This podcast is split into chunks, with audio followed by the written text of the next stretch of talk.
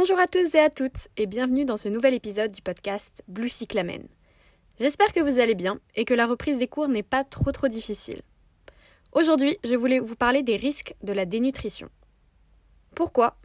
Parce que quand on est complètement plongé dans son trouble alimentaire, on peut ne pas se rendre compte de toutes ces choses qui se dérèglent en nous. Je ne fais pas du tout cet épisode pour vous faire peur ou pour vous faire culpabiliser. En fait, je me suis rendu compte que je faisais beaucoup de podcasts sur l'hyperphagie et je voulais revenir un petit peu sur la dénutrition et la restriction. Pourquoi? Pourquoi vous allez me dire? Parce qu'en fait, pour moi, euh, le retour de la rentrée, c'est aussi le retour des pensées restrictives. Donc oui, c'est un petit peu dommage, mais si je fais ce podcast, c'est aussi pour, euh, m'aider à comprendre euh, tout ce que je vais perdre si en fait je retombe dans cette maladie. Donc pour vous qui écoutez ce podcast, prenez conscience que votre maladie, bien qu'elle soit seulement, enfin bien qu'elle soit mentale, a des retombées physiques sur votre corps. Et je le rappelle, votre corps c'est votre allié, même si c'est dur de s'en rendre vraiment compte quand on est euh, complètement plongé dans une maladie où il est contre nous. Et puis, je voulais aussi préciser que ce podcast, peut-être vous l'avez déjà remarqué, va être un peu fait au feeling. Donc, euh, si je me répète ou que je parle plus lentement ou si c'est un tout petit peu confus, euh, je m'en excuse. Donc voilà, je vais finir là mon introduction et commençons le podcast.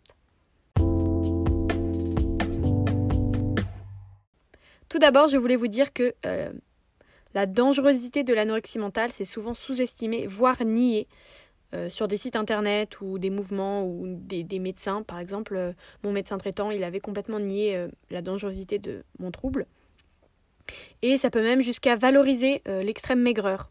Alors qu'en fait, c'est clairement dangereux et ça a des conséquences immédiates et des conséquences sur le long terme sur votre santé physique. Donc commençons par les conséquences immédiates. Donc lorsqu'on est dénutri, on va avoir euh, une détérioration de notre état général. Donc c'est un petit peu comme si euh, vous mettez plus de carburant dans votre voiture, donc évidemment euh, petit à petit elle va s'arrêter jusqu'à enfin elle va ralentir puis s'arrêter complètement. On va avoir une fonte musculaire, une chute de la température corporelle, une déshydratation, des troubles hormonaux et de la constipation. Donc personnellement, je sais que quand j'étais malade, j'avais tout le temps super froid. Même quand il faisait chaud dehors, j'avais froid.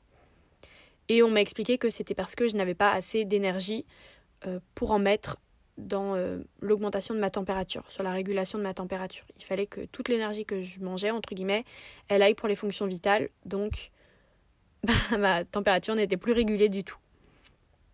Et puis ensuite, on m'a aussi expliqué par rapport à la fonte des muscles qu'en fait, euh, du coup, il n'y a plus de stockage de glycogène dans nos, dans nos cellules.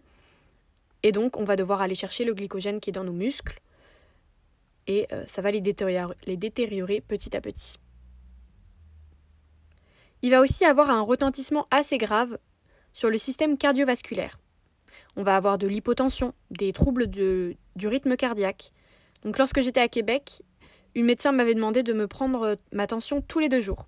Et en fait, petit à petit, euh, je voyais diminuer mon rythme cardiaque. Euh, je crois que je suis même descendue à 42 ou quelque chose comme ça. Enfin, c'est juste pour donner un nombre. Hein. C'est pas bien, c'est très grave. Et euh, j'ai fait plusieurs fois les urgences pour ça parce que j'avais un rythme cardiaque beaucoup trop bas. Donc c'est vraiment une maladie qui est dangereuse physiquement et il ne faut pas l'oublier. Ensuite, les personnes qui souffrent de dénutrition, elles sont aussi euh, des manques dans certaines vitamines ou dans certains minéraux ou d'autres substances essentielles. Et euh, ça peut entraîner des problèmes de santé à court ou à long terme, donc par exemple des risques d'infection plus élevés, car il va y avoir une baisse du système immunitaire. Il va y avoir aussi une difficulté pour se concentrer au travail ou à l'école. Par exemple, moi je souffre encore de cette difficulté à me concentrer. Et je sais que c'était aussi le cas quand j'étais à Québec. J'avais du mal à me poser pour étudier, même pour lire ou regarder un film. En fait, j'en étais vraiment incapable. La dénutrition, ça va aussi entraîner des carences en protéines, et donc je l'ai déjà dit, en minéraux, en vitamines, en acides gras. Et ça va avoir de nombreux effets physiques. Sur la peau par exemple. On va avoir la peau très sèche, on va faire de la rétention d'eau. Et nos cheveux, on va avoir les cheveux qui tombent, qui sont fins, qui sont décolorés, qui sont cassants. On peut aussi avoir un arrêt des règles, ça s'appelle l'aménorrhée. On peut aussi avoir des douleurs abdominales, une sensation désagréable dans l'estomac, des ballonnements. Donc moi je sais que quand j'étais à la clinique, j'avais mal au ventre tout le temps après chaque repas. C'était catastrophique. Et puis j'étais aussi tout le temps constipée. Donc euh, c'était vraiment, vraiment compliqué. Et puis on peut aussi avoir des maux de tête. Donc euh, une intolérance au bruit, à la lumière, avec des migraines, on peut avoir des vestiges, des vestiges, des vertiges, pardon. Et donc euh, des troubles de la vision, des insomnies, des acouphènes. Ça aussi, c'est quelque chose que je faisais beaucoup à Québec, des insomnies et des acouphènes. En fait, j'en fais encore la plupart du temps. Pas des acouphènes, mais des insomnies.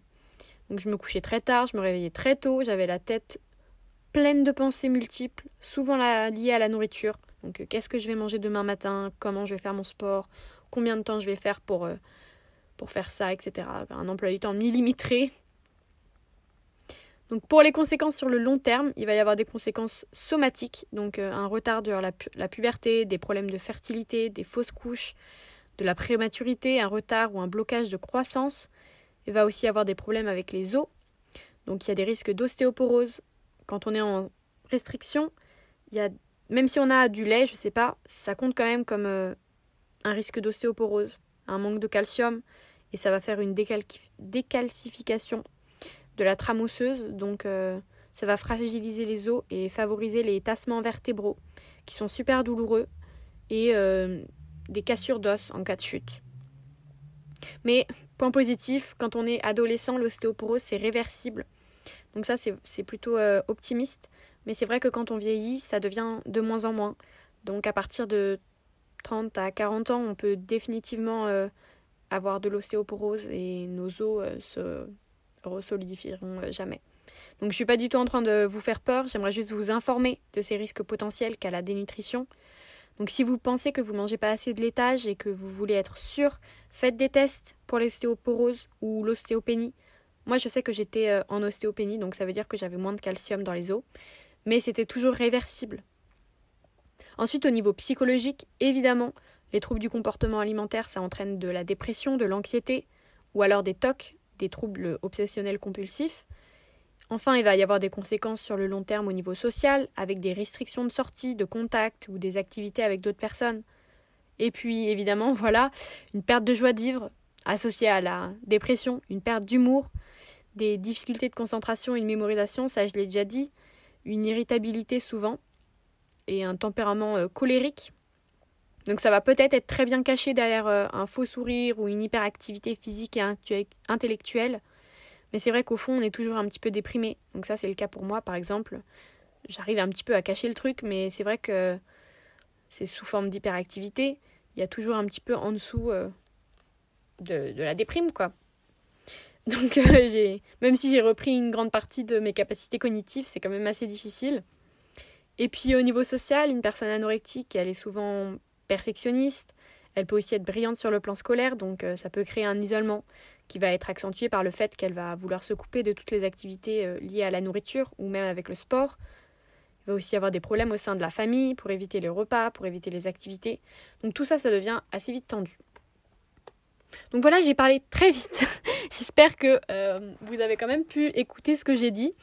C'est vrai que quand j'ai pas de, quand j'ai juste une petite prise de notes, je me rends pas très bien compte de de tout ce que je vous raconte. Donc j'espère que c'était clair. Euh, j'ai parlé vite et en plus ça commence déjà à faire 8 minutes 30 que je parle. Donc je vais peut-être m'arrêter là sur cet épisode de podcast pour pas que vous en, ayez trop marre. Donc voilà, j'espère que vous apprécierez cet épisode fait un petit peu à la va-vite, mais beaucoup de recherches. Donc je veux juste vraiment finir sur ce point-là. C'est important de comprendre que votre corps, c'est votre allié. Et que dans cette maladie, bien qu'elle soit mentale, elle a des conséquences sur votre corps, et ces conséquences peuvent être assez graves, même pour votre futur. Donc essayez d'y penser, essayez de penser, est-ce que je veux être malade toute ma vie?